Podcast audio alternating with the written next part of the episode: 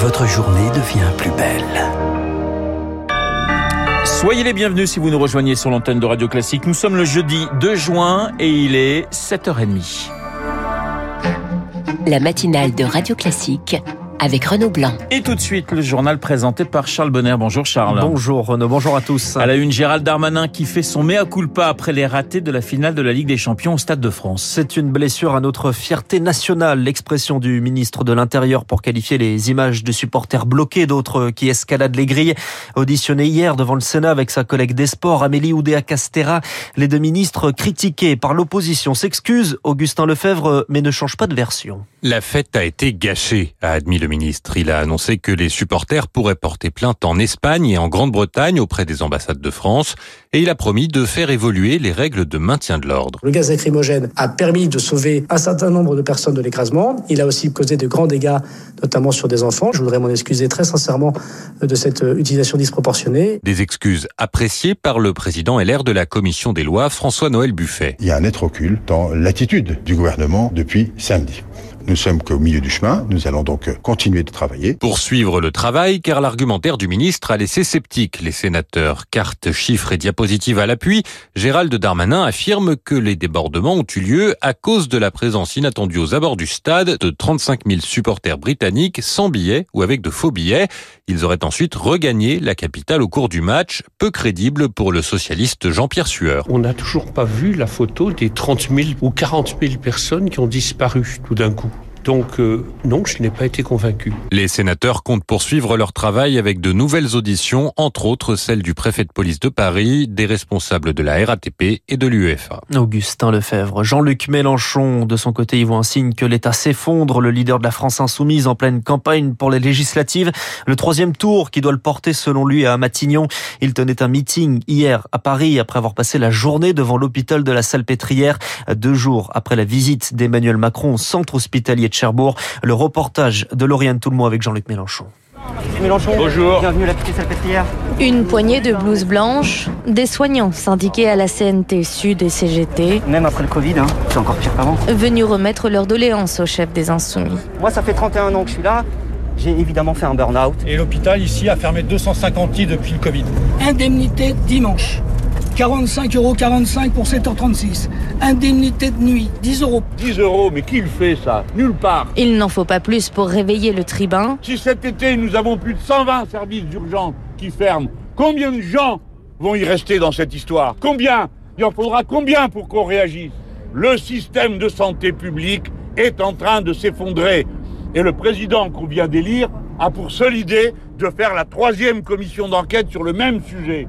Il y en a marre. Et c'est la même chose à l'école. Le service public de l'éducation est arrivé au point où, à force de contractions de toutes sortes, il est en train de s'effondrer. Virez-les Vous n'avez que ça à faire avec un bulletin de vote. Pas candidat à la députation, mais prétendant à Matignon, Jean-Luc Mélenchon ne lâche pas le terrain et joue le duel permanent avec Emmanuel Macron pendant la campagne pour les élections législatives. Emmanuel Macron, justement, est à Marseille. Aujourd'hui, déplacement sur le thème de l'école, accompagné du nouveau ministre de l'Éducation, Papendiaï, pour une visite d'un établissement à Marseille, car c'est la ville laboratoire en matière d'éducation, axe principal. Laisser les directeurs recruter eux-mêmes les enseignants, redonner du pouvoir au terrain. Et après son déplacement à Marseille, Emmanuel Macron reviendra à Paris pour déposer une gerbe sur la tombe du soldat inconnu. C'est la participation de la France au jubilé de la reine Elisabeth, accompagnée de l'ambassadrice du Royaume-Uni. Le président entendra God Save the Queen.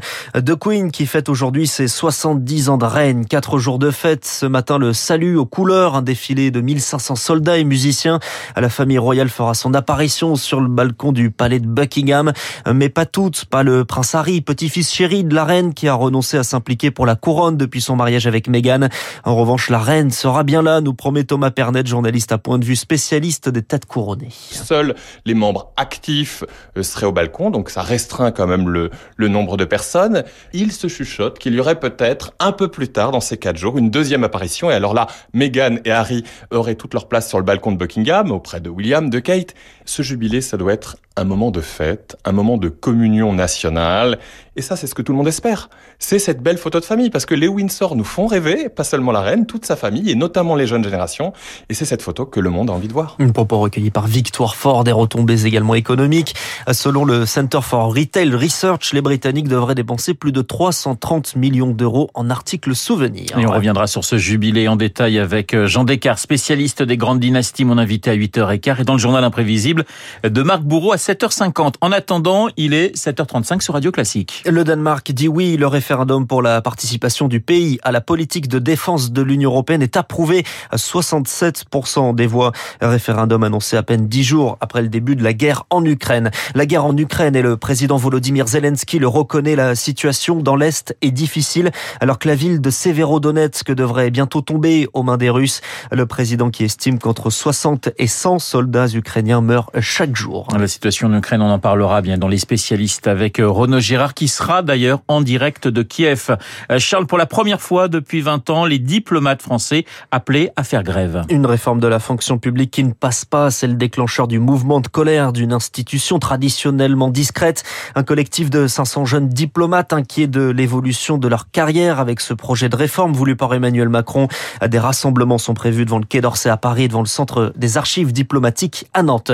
Grève également des salariés du secteur de l'énergie, plus de 150 entreprises concernées, dont EDF, Enedis et RTE. La CGT menace de coupures ciblées. C'est une première en France, un rein greffé sur un patient, retransplanté sur une autre personne. Une prouesse médicale des équipes de l'APHP. Le premier patient greffé il y a 10 ans est décédé, début mai d'un arrêt cardiaque. Son greffon rénal a donc été prélevé puis retransplanté à une personne dialysée sur liste d'attente, Rémi Pfister.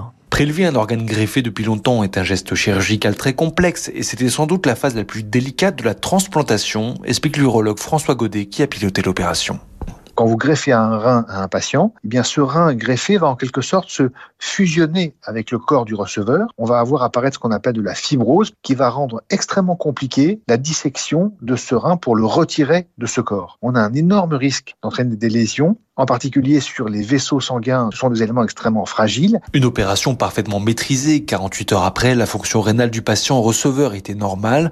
Alors avec 3500 dons de reins chaque année pour 17 000 patients en attente, ces retransplantations seront-elles la solution? Non, prévient le néphrologue Gilbert Deray, cela restera un épiphénomène. Encore faut-il que le rein soit en bon état, parce que quand vous avez été transplanté une première fois, vous avez également été soumis au traitement euh, anti-rejet, qui pour certains sont euh, néphrotoxiques, et puis vous avez été aussi soumis au phénomène de rejet de la personne. Mais un espoir demeure pour réduire l'attente, augmenter la durée de vie des reins transplantés. De 10 ans en moyenne, les médecins espèrent grimper jusqu'à 25 ans dans les années à venir.